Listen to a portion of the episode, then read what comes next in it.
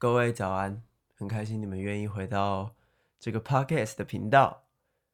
这段时间更新的那个频率有点降低，是因为我在这个议题还有就是相关的制作上面遇到了一些瓶颈。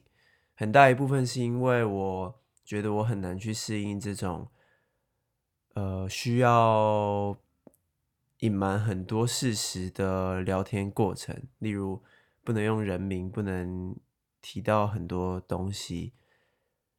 虽然说这样是呃为了顾及最低限度的安全，不管是我自己，不管是我自己或是来宾的安全，但是其实对我来说，聊天好听就是要真心诚意的聊天嘛。但如果这些不能说的东西累积到一定程度的话，可能会让聊天的过程变得有点空洞，然后就好像缺少一点灵魂还是什么之类的。所以，我算是在消化这个过程，然后也有找到一些改变的方向。因为一路上虽然说也才没几集，但是。每一集的过程都有点像访谈性质的对话模式。你用了什么药？发生什么事？经历过什么？有什么体悟？这样子对我来说有点千篇一律的内容，有点就我我是有点腻了啦。然后会希望说可以在这方面聊更多我认为是有趣的事情，因为其实药物涵盖的议题很广。从从药物本身、药学之类的，到甚至到什么精神医学、脑科学，或是到哲学啊、禅修、冥想、呃觉知之类的，也甚至也可以到一些很神秘的事物，像外星人、高维度的东西，数都数讲讲都讲不完。虽然现在讲好像很抽象，但确实，这些认知跟这样子的内容跟药物是很容易连上关系的，而且启灵、启灵药、启灵游记，一个人被启发，这个这个过程是不是要，是不是一定得透过药物？是这个答案是肯定是否定的。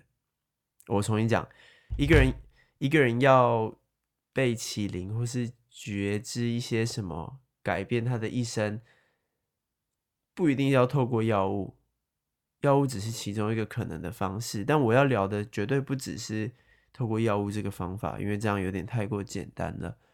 很多的人一路上不停的在启发我一些不同的想法，然后让我觉得这个世界很大很美好。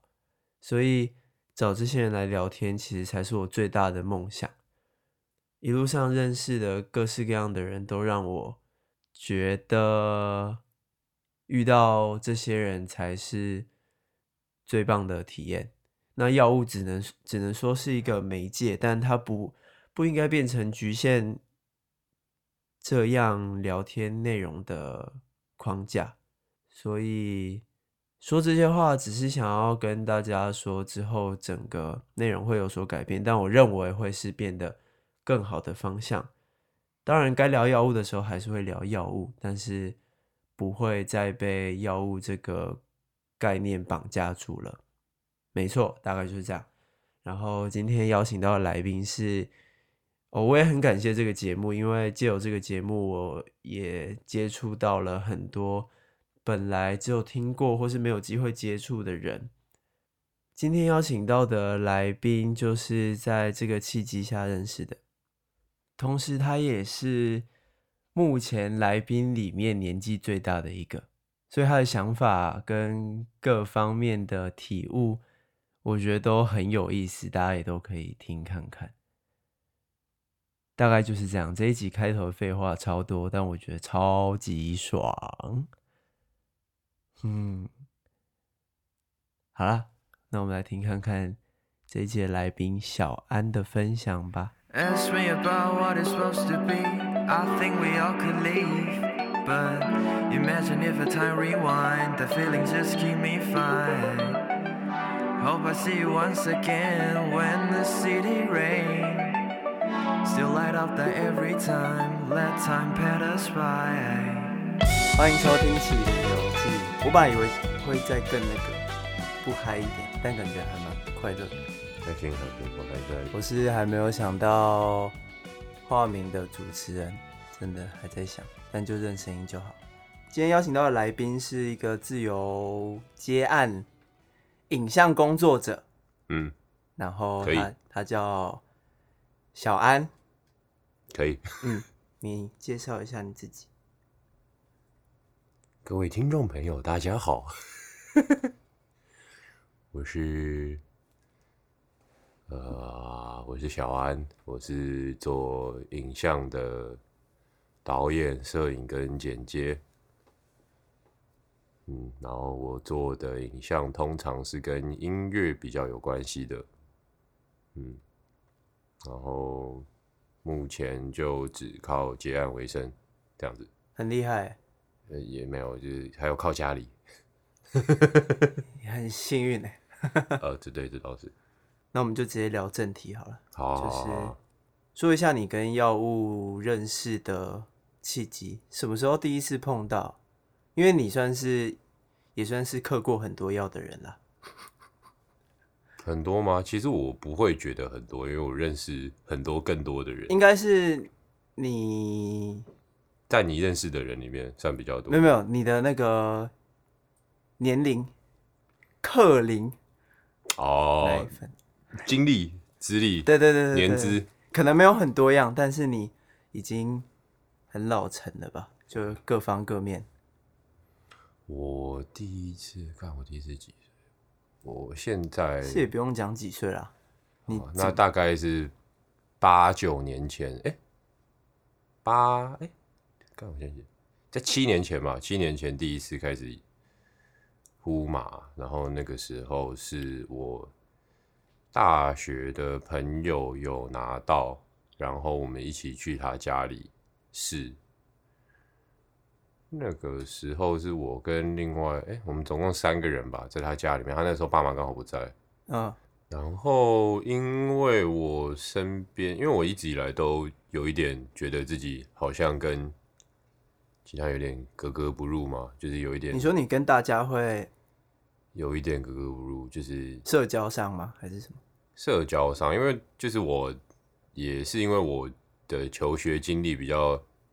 坎坷一点，就是我在高中跟大学都留过级，然后，所以我身边很多的朋友都是对学校教育有一些不适应的人，嗯，然后那种人多半都是会转向去做创作，不然音乐或者影像或者各式各样的，嗯，然后就是因为你是其中一个。我我觉得我算是，就是大家，因为我觉得啦，我我觉得就是你跟你如果不符合，你如果不是真的去符合一个社会期待的样子去活着的话，其实你在生活的过程之中会面对到很多的阻力，那种阻力不见得是你会因此什么拿不到良民证或是怎么样的，只是。就是身旁的人会不断的给你投以很多的怀疑跟责难，嗯，然后我觉得我的家庭，因为我爸是重度躁郁症患者，然后他就对此很不谅解，然后他因为他他以前是那个，就我爸小时候是三级贫户，然后他是靠念书从乡下一路，然后走进科技业，然后。打拼上来，对对对，然后在台北买房子生活这样子，然后他就觉得他的小孩的起跑点比他前面很多，为什么没有比他更有成就？在经济上面，在物质上面，然后我又在学校这一关卡了很久，所以我就一直觉得我跟其他的人有一点可能落差吧，就多少有点自卑心啊。然后我就开始，呃，要说我是真的被排挤，我也不觉得我是主动被这个我心中的描绘的这个主流社会给排挤，我实在是有一点，我觉得我自己格格不入，然后就会孤单吗？其实会有一点，嗯，有一点也蛮孤单的啦。可是就是其实就是你会渐渐的发现有很多跟你一样的人，只是我们平常比较不会那么主动的展现自己，嗯。所以因为这样，你开始呼骂吗？哦，也是啦，因为我就是对于这种，在这个处境跟身份之下，你会有很多的自我怀疑跟焦虑，然后可能还会有一些自我厌恶。然后呼麻这个东西有在很大的程度上帮助我去放松，然后也我觉得同时啦，在更后来，它会变成一种逃避。呃，有一阵子我会觉得它是一个逃避，我会用它来作为逃避。可是我觉得有一个很有趣的东西是，它会像变成一种共同兴趣一样，你会借由这个共同兴趣去认识很多很不一样的人。就是例如、oh.，for example，我有一些朋友很喜欢攀岩，然后他们就会在攀岩场那边 hand，然后他们在那边 hand 的时候，就会认识很多各行各业的人。嗯，然后我也觉得呼马这个东西会让我遇到很，因为真正让我遇到了很多很不一样的人。就是有来自不同的文化的，或是不同的兴趣的，只是刚好都有这个东西作为一个共同的话题，让我们可以有一个连接的契机，算是一个兴趣。其实有一点，它有一点兴趣的成分存在。所以呼麻就是你的 getaway drug，应该也跟很多人一样，就是。但你如果要往前推的话，我觉得烟跟酒就算了。就是我大概十五岁开始抽烟喝酒，这么早？对对对对，我在我们学校算哦，看我在我高中算是少数会抽烟的人，然后我们那时候学校会抽烟大概也就二三十个人吧，所以我们常那二三十个人常就会聚在一起，对，然后我们就觉得自己很酷。哎、欸，你你还你还记得你第一次碰碰到大麻的时候，你的心态上是什么？会觉得很害怕？干没有，我觉得超兴奋的，因为我从小就很喜欢看美国电影，oh. 然后我觉得干，那终于来了，我终于要过上电影里面的人生了。那结局跟你想象中的一样吗？哦，oh, 差不多，我觉得蛮快乐的。啊，好，那之后呢？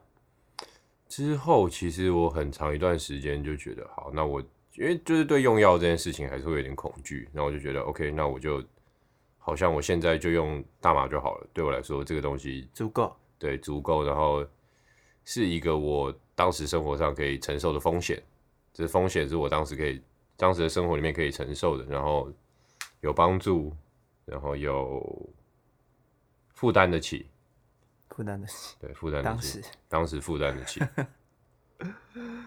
讲到钱就难过，对吧？那还是要考虑钱的问题啊。我那时候，嗯，你先，你先，没有，你说。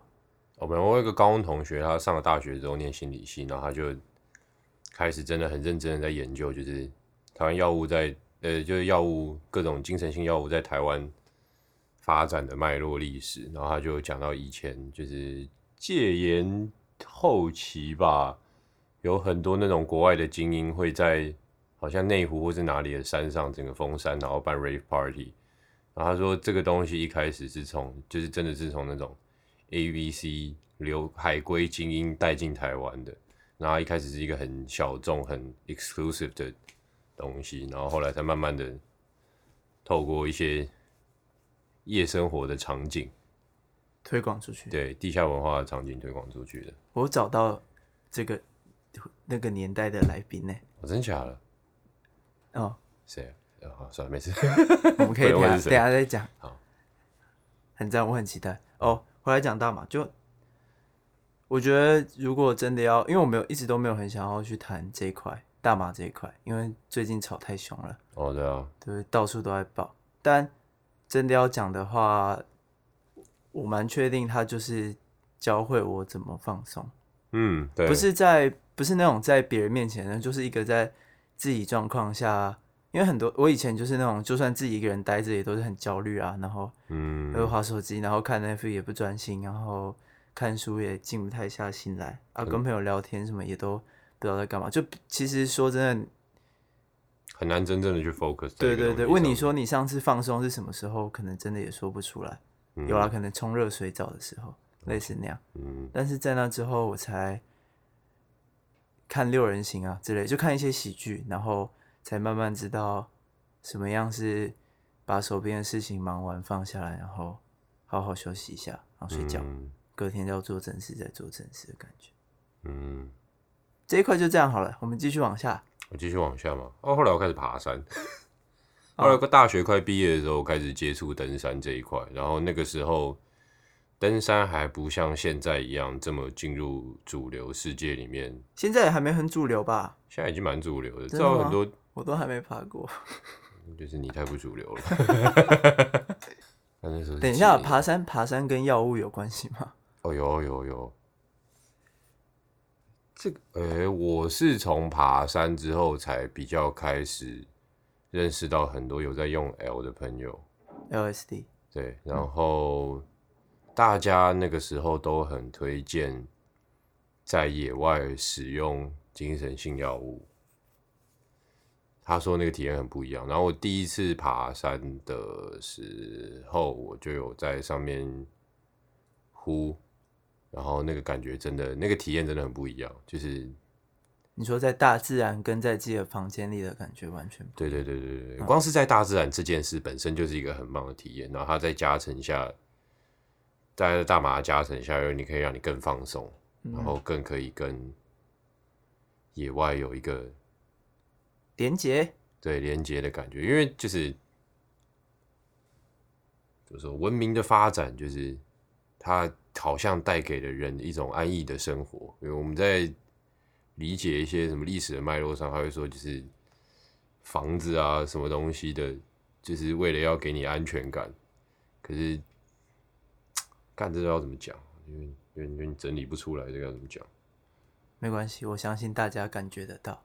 对，你继续说啊，就爬山，然后嘞？哦，就是爬山之后认识了很多有在 TL 的朋友，嗯，然后他们就很建议我去试试看。那个时候的户外圈跟现在。有一点不太一样吧，没那么主流，对，没那么主流，比较酷，对，当然，当当然，我也是为了这个酷的形象去做的。就是你知道，台北小孩就是要装酷，你酷不赢别人就输了，就很烦啊。干，就是就是台北 cool kids 很多啊，很硬哎，很烦哎，完全可以理解，嗯。想要 L 的话，哦，那个时候我认识一群爬山的朋友，他们很多都是玩音乐的，或是有从一个，就是他他们会有一些有一大群是他们是做，他们是从一个跟我们很不一样的教育体系出来的，他们是实验中学的学生，然后他们在学校的时候，学校就有把他们安排户外教育。他们的老师是一个台湾很有名的登山的前辈，哦，叫什么名字可以讲吗？还是不能讲？讲了应该没人知道，不用讲。哦，好好好，没事。对，然后他们他们跟我们的价值观是真的很不一样，因为他们其实没有什么考试嘛。我其实看我其实也没有问过他们有没有什么考试，但他们学校是一个很民主的学校。嗯，他们就是因为他们学校小，所以他们学校有任何的。事情的时候，他们都会说学校所有学生聚在一起讨论，好酷。对啊，然后他们好像是什么，只要有学生里面只要有五个人对同一个事情有兴趣，学校就会找资源让他们学习这方面的事情。嗯嗯。然后那时候就是对我来说算是一个比较打开眼界的一个时期。你说认识实验学校出来的人。对，然后还有在爬山的过程。对，然后一起，然后他们也带你认识 LSD。但我那个时候一直没有贴，就是我那时候还是蛮害怕的。但就那时候算是第一次灌输到这个东西。对，就是开始认识有在使用的人。哦。然后我一直没有贴，就是我一开始对自己爬山的能力能力比较没有信心，我会担心有额外的风险 跟危险。对，但我后来其实。开始爬了很多次，我现在就是其实都会边爬边抽，嗯，但我还没有边爬边贴过，也许可以试试看。边爬边抽感觉好好好好怪，好累哦。很累吗？还好。有一次我有一个，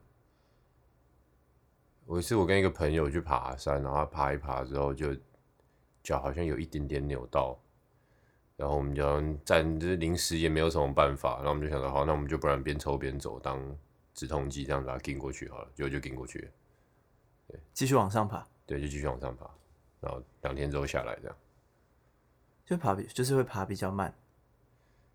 至少爬的时候心情是好的了，你就不会那么 focus 在不舒服的感觉上面。嗯，L 的话啊，我在 T L 之前，我是先用蘑菇的。哦，它它那个时候包装，它是粉状，它是磨成粉的，然后它包装很像那种你去诊所拿药的那种药袋。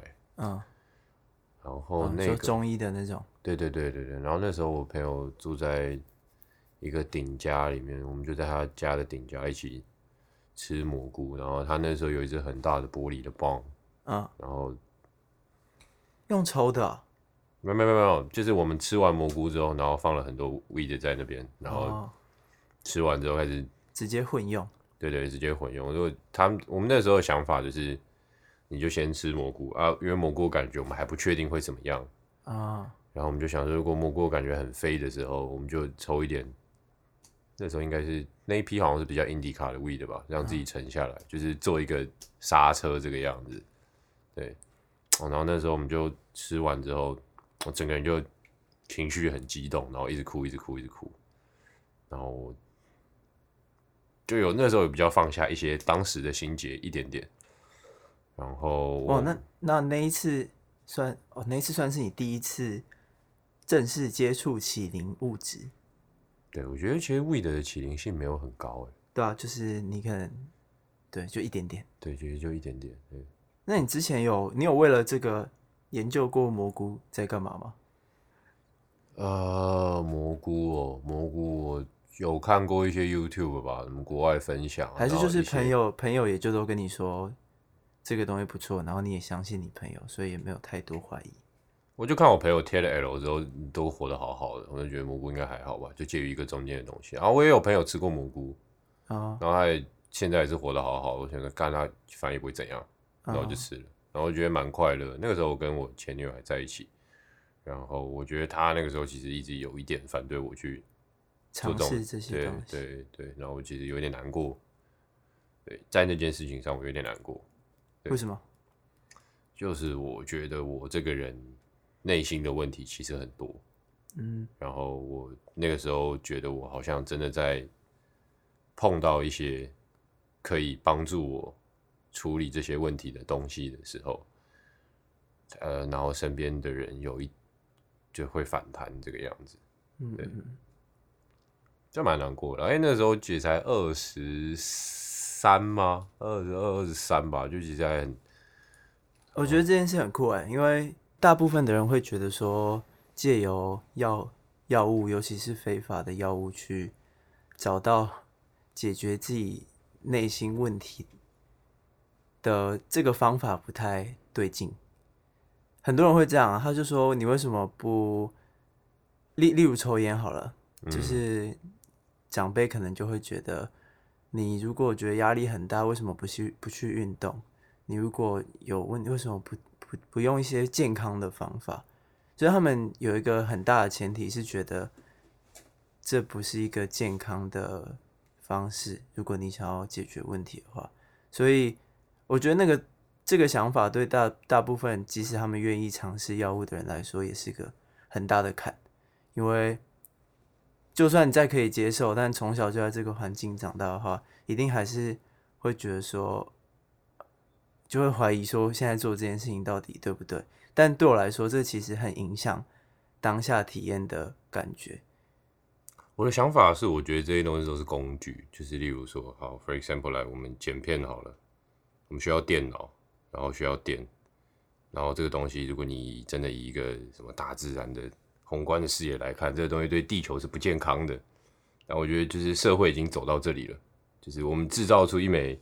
CPU 的晶片中就会造成很多的对这个地球会造成很多的污染，然后我们的发电这件事情本身也会对空气造成很多的污染。可是就是现代社会的框架上，我们就必须这么做。嗯，对。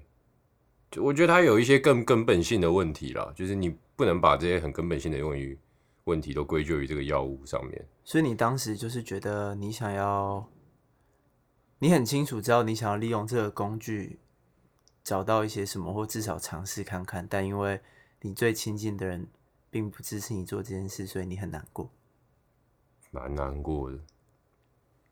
嗯，但你还是去吃了。我想到 fuck it 就去啊，是不是很难吃啊？哦，很苦哎，蛮苦。你有配东西吗？配水跟配茶吧，然后后来吃干，然后后来后来后来抽完蘑菇之后，哎、欸，吃完蘑菇抽完胃之后去吃了什么猪脚饭吧，超怪的啦，感觉路过很香啊啊！我们我记得我记得那个时候我们吃完蘑菇之后，一起去外面散步，然后那个时候在下雨，然后我们就经过一家很大的水果摊，然后你就看到那个很鲜艳的颜色，然后跟那个。雨雨水好像融在一起，我觉得很难形容那个感觉，但就是一个很视觉上的、很强烈的刺激，然后你会觉得这一切都很漂亮，感觉很赞，对，其实蛮赞的。所以你们吃完就，所以磨成粉，磨成粉是直接配像中药那样倒进去，然后喝水喝掉。对对对对对对，哦、就是蛮简单的用法。然后就出去散步，你出去散散步，吃吃东西，聊聊天。有发生什么事吗？还是就视觉上的？没发生什么特别的事，哎，至少我现在想起来不会觉得很特别吧？I don't know。但就是你第一次体验到，因为大麻不会造成释幻。哦，对，那是我第一次释幻。除了水果之外，还有其他？猪猪脚饭的烟吧？哎、欸，猪脚猪脚饭怎么会好吃啊？好吃吗？蛮好吃啊，好吃啊。怎么会不好吃？因为因为我贴，我不知道蘑菇是怎么运作的，但我贴 LSD 的话，那种东西吃了会超可怕的。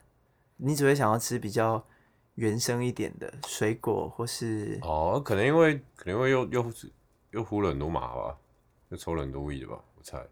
哦，有这个可能啦，我不是很确定，并不推荐混用。嗯，没关系。网络上有一个表，好像是在说。那我自己是觉得，第一次的话可以先单纯使用一个东西的感觉。嗯，可以。第一次先用原味，后来再打自己决定。嗯，身体是自己的。所以那一次视觉上之后，你觉得心灵上也没有什么改变？一点点吧，我觉得我还没有真的很放下很多心结，然后我也是。真的这几年才渐渐的比较肯去面对自己心里的一些问题。哦，所以你，然后你那一次就是单心态很单纯，就是想要玩一下这样。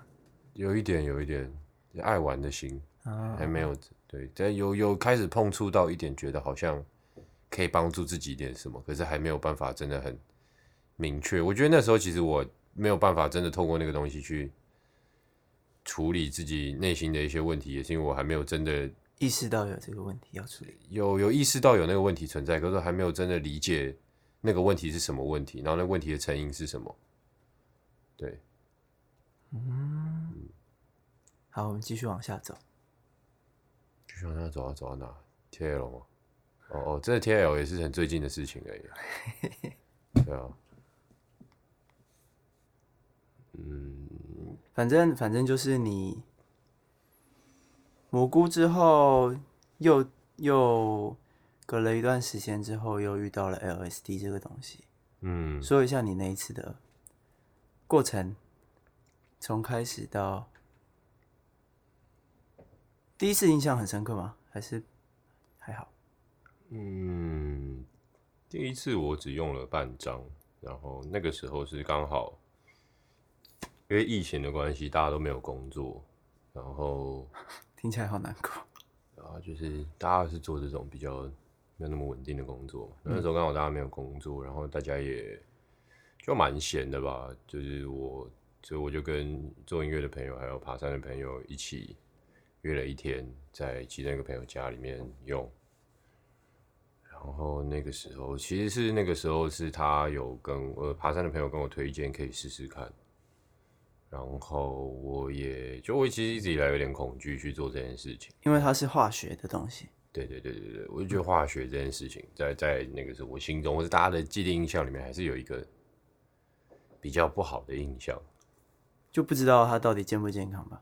对啊，就对啊，其实就是不知道它到底健不健康，它感觉更不健康，然后效果也比较强，嗯，所以那个时候他就说他可以，那个爬山的朋友就说他可以不用，然后当我们的 safer，就是 in case 我们有保姆。对对对对对，保姆就是保姆、导游或是 sitter。对对对对对对对对对，sitter。然后我们就挑了一天去我做音乐的朋友家里面用，然后那一天就是在他家里，大家贴完之后开始做一些，然后就带大家做了一些简单的瑜伽吧。你说？开始之前，大家先做瑜伽。开始之后，嗯嗯嗯，嗯暖身，嗯，拉筋，嗯，拉筋暖身，好酷哦，调养身体。因为他是，因为他是做登山的，然后他就是对调怎么调养身体这件事情很有研究啊，对，很有仪式感。对对，有一点仪式感，可能可以借由仪式感这个标签推向主流文化，还不错啊。我觉得开开开始先做个瑜伽。对整个体验应该蛮有帮助的，嗯，想象上是这样啦，嗯，然后那时候比较怕的时候只贴了半张，然后就感觉上其实是放松的，可是没有特别的太置换，我觉得。跟蘑菇的感觉很接近，也一点点不太一样，可是我觉得跟蘑菇感觉是接近的，然后呢？后来他就开车带大家一起出去玩，然后我们去一些河边啊，就是去看，看河在那边流，就这样子，然后很放松的度过这样一天。本来还想去泡个温泉的，忘了后来为什么没去了。可能大家那时候到了之后觉得有点累了，就回家了吧。嗯。然后我那一次没有什么特别印象深刻的事情发生，但它整体而言就是一个比较。偏舒服的体验就这样子，嗯，嗯，然后再来就是时隔了很久，就是一，然后一嘛摇头丸，对，一嘛是我去一个电子音乐的 party，然后。一开始我也是蛮害怕的，因为我其实以往对电子音乐的文化接触的比较少。嗯，你比较偏摇滚，对，朋克、朋克次文化，然后也蛮喜欢 jazz 或是 funk 的啊，也跟我工作的类型比较接近一点。嗯嗯嗯嗯，我那个时候有跟在那边认识的那个朋友说，我是第一次用。然后他就说：“那你可以先用四分之一，再用四分之一就好。”嗯，然后我就跟我另外一个朋友一起合资，跟他买了一颗，然后我们那个每每个人用半颗。然后我就原本就是想说要采取先四分之一再四分之一，可是后来我就是弄了四分，不开，哦，剥开，然后剥开之后觉得干那个四分之一颗拿在手上也不对，塞在口袋里面感觉很容易弄丢，我就想说啊，干那这就直接丢进身体里好了。啊，对啊，然后大概，然后期间就不断的有人来提醒我说：“哎，你要多喝水，你要多喝水，嗯，stay hydrated。”这样，然后我们就去买了水，然后在那边喝，听音乐。一开始因为电子音乐的喜欢电子音乐文化的人，通常看起来会比较难亲近一点，长得比较酷，然后可能看起来外在的。防御比较重，距离感比较对，距离感比较强 啊，可以想象。对，然后一开始觉得很不自在，可是后来一的效果开始 popping 之后，就变得很融入那个场景里面。然后我也就是慢慢比较了了解为什么电子音乐会长这个样子，为什么电子音乐的派对的灯光会这样去设计，因为它其实真的就是。围绕着这个体验去做设计的，嗯，好抽象啊！是这个这个很难解释，就是要体验才会理解。好，就是你在一的效果之下，你有一些感官会被放大，然后那样的音乐跟灯光其实就在刺激你某一些感受。嗯嗯。然后哦，我开始变得比较有信心，然后不知道心中充满爱，听起来很矫情，可是就是那个感觉很强烈，然后。我开始会对身边这些我没有接触过的人感到很好奇，就是那样的人，在一般的时候里面，我们其实是很难有机会去聊到天或是理解彼此的。嗯，然后就开始，我就开始鼓起勇气一直跟大家聊天，然后我发现他们其实也都可以很热情的回应，然后我也有跟他说，这是我第一次来这样的 party，然后也是我第一次用这样的东西。然后大家都会笑着跟我说：“哦，第一次的感觉很好。”魔幻十号，对对对，就是好像有一个名词。对，就是以往我会觉得我的人生跟这些人其实没有太大的交集，可是在可是当聊到用一这件事情的时候，大家都可以好像共享了一个很快乐的体验跟一种感受，嗯。然后我觉得就是蛮有趣的，那个那样的派对里面有很多真的很形形色色的人，然后从事不同媒材或者领域的创作，嗯，然后我觉得其实大家都是平常在这个资本主义结构下的社会里面过得比较不快乐，可能。觉得不适应的人，在那样的场景里面，可以因为跟跟日常生活中，大家比较容易感觉到孤单或者是情绪化。毕竟在这个效率主义挂帅的社会里面，情绪是阻碍生产的东西。很多时候，情绪阻碍生产效率的一个东西，他们会这样认为。可是，就是就是人活着，就是会有各式各样的情绪跟情感啊，对啊？那我也觉得创作的圈子里是比较鼓励拥有这些感受的，然后你确实也必须有这样的感受，才可以做出好的创作。嗯，所以那个时候我就觉得跟大家很 connected，然后我以往一直以来就是对自己做的东西比较没有信心，然后很害怕，就是因为我觉得我不了解外面的人，我不了解很多除了我以外的人是怎么看。对，我就不理解他们会怎么看待这个东西，可是，在那个当下，我就觉得其实大家都只是很努力的想要把自己真的很喜欢的东西分享给其他的人。对，这是我那一次得到比较特别的一个体悟。对，大概这样子。电子音乐，嗯，你在走进这个就是电子音乐派对，或是或是电子音乐文化。或是说这类圈子吗？你之前对他们的想象除了陌生之外，还会觉得害怕的原因是什么？觉得它很不是一个很有规则的地方，然后很陌生、很不熟悉，然后感觉所有的。情绪能量好了，各式各样的东西在那边的变化是很大的，然后你很难真的用一个理性的思维去理解它，太强了。对，对，就是，对，大概就是这样。就一直都觉得这种化学组的药物好像跟 fashion 的美学走的比较近，嗯，然后 fashion 这个东西对于我的生活来说又是一个很有距离的东西啊。个人对精品或者是精致类的东西没有特别的喜爱。对啊，以往会这样觉得，可是现在又觉得其实其实里面还是有各式各样的人，那也只是一小部分的，也没有每个人都是那么争奇斗艳的意思吗？我以前会觉得他们在争奇斗艳，好像是有一种美学或是品味上的竞技跟比赛在私底下进行。哦，可是我觉得我去的时候，觉得其实大家都只是没有在在乎别人，没有要做任何的比较，大家只是。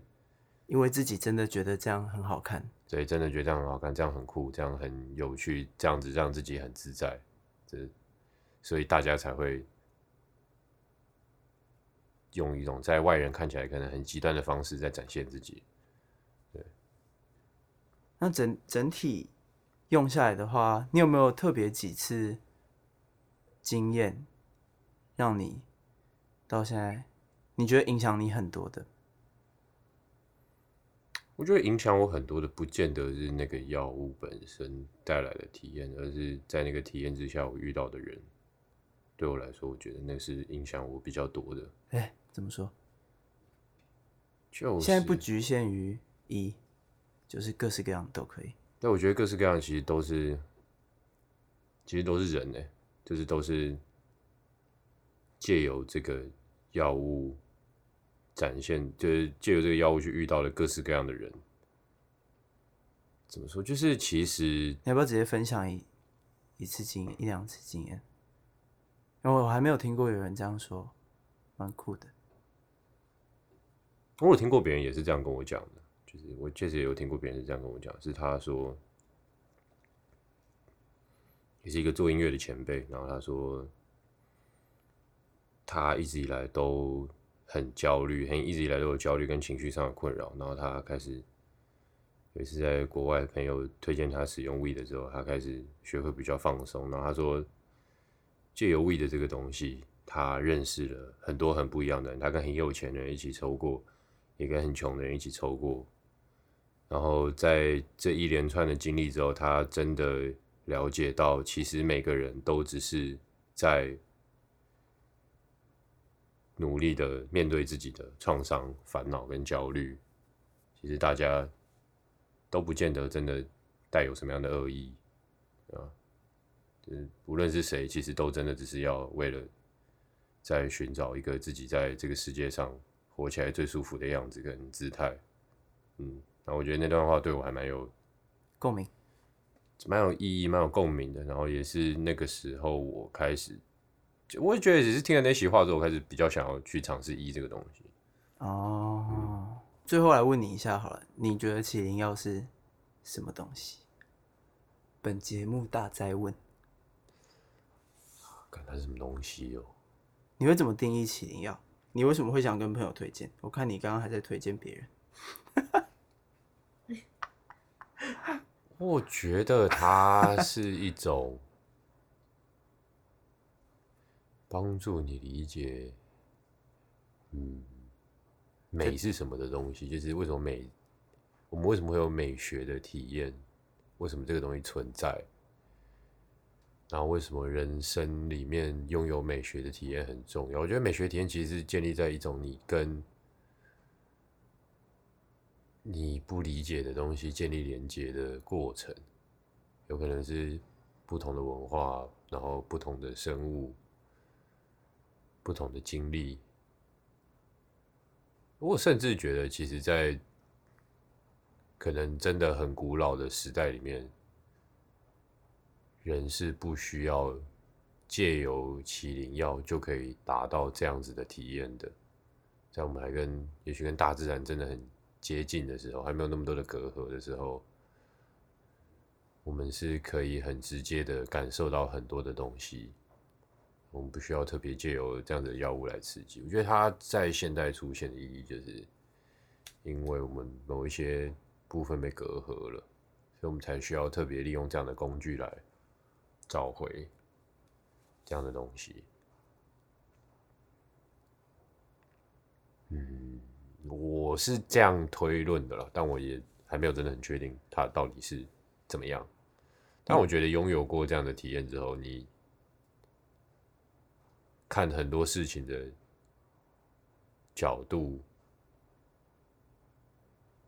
会不一样，不是？我觉得是可以拥有更多的角度去看同一件事情，然后你对事物的理解会更完善，会不再那么流于表面，然后也会变得比较愿意去理解别人，也会对先也要很很很大层面的先帮助你理解自己，然后你也会变得比较。愿意去理解别人，嗯，大概这样子。因为就其实我节目录到现在，然后我本来的立场一直都是，就我一直踩稳一个是，其实大家可以不需要透过药物，也可以就是有像你刚刚说的认识自己，或是各种呃开放的心态，包容各式各样的东西。嗯、我一直都踩稳在这个嗯立场，上。对，我一直踩在这边，是因为我担心有些人会反感，就是你凭什么觉得一定要用东西才有办法，呃，过得更快乐，或是过得更自在这样子？但我其实最近有点动摇了，就是之后有机会有机会可以再细讲。但是简呃简单来说，我觉得这算是开始变得有点悲观，因为。大多数的人其实真的没有那个机会，让这件事情变得有点必须，就是一定要，可能很对很多人来说，一定要透过这样的药物或是帮忙，嗯，这个工具从本来我想要说的选择性的，变成好像有点没得选择了，因为因为各种原因，因为你就不是在大自然里面长大，因为你就是背负着上一代、上上一代各种业力。嗯，让让这个东西，让这个物质，在这个时代慢慢变成有点必要。嗯，我它是它是顺应着现代生活而变得需要的嗯东西。嗯、我有点担忧的讲出这句话，但我最近确实是这样想的。嗯，如果之后有机会的话，再请一些更高深的前辈来跟我们完整的阐述这件事情。嗯。我觉得今天就先这样。好，谢谢小安，谢谢高级的录音师。今天是最多人录音的一次，以前顶多三个。哦。动物。哦，四人加一猫。谢谢今天的录音。猫有贡献吗？